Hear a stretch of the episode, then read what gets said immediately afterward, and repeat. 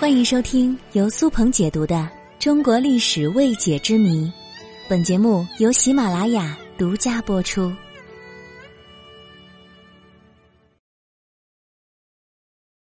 揭秘古代活人殉葬。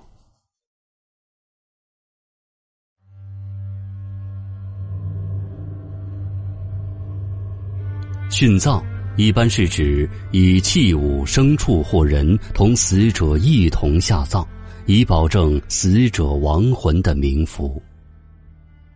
殉葬与陪葬的不同之处在于，它是以某种手段使活人非正常死亡以后葬于墓中。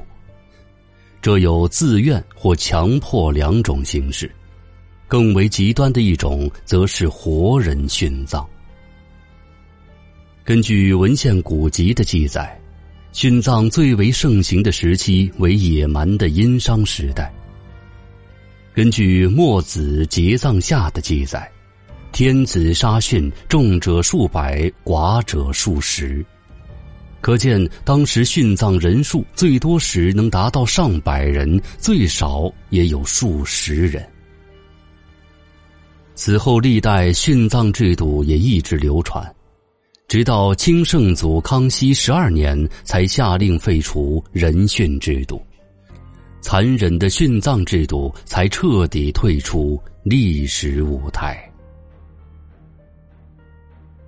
回顾整个殉葬的发展史，可以发现，古代以人殉葬制度多为杀殉，就是把人杀死之后再去殉葬。活人殉葬虽然不多，但确实有文献记载，说辽朝的第三位皇帝辽世宗的父亲耶律倍出殡时，有百余活人殉葬。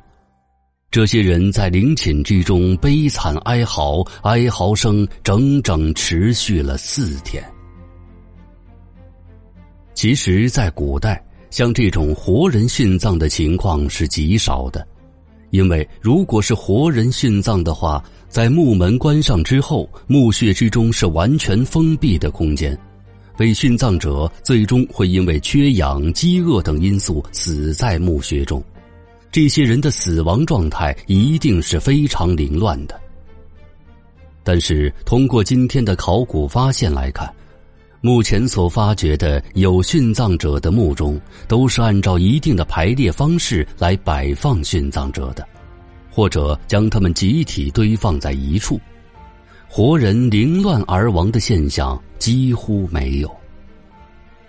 而且墓主人也会考虑，殉葬者一旦被关入墓中，出于强烈的求生欲，会做出许多不可预估的事情。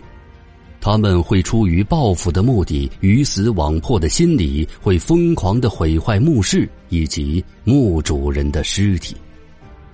随着时间的推移，人们渐渐的意识到，这些殉葬的活人可以作为劳动生产力更有效的利用起来。如果殉葬了，这是一种极大的浪费。中国的墓葬文化自古以来就有视死如视生的观念。古人们认为，人死之后灵魂不死，便将他生前的生活用具、财富、权利一并带入了地下世界。正是在这样畸形的思想作祟之下，用人殉葬的风气持续了上千年。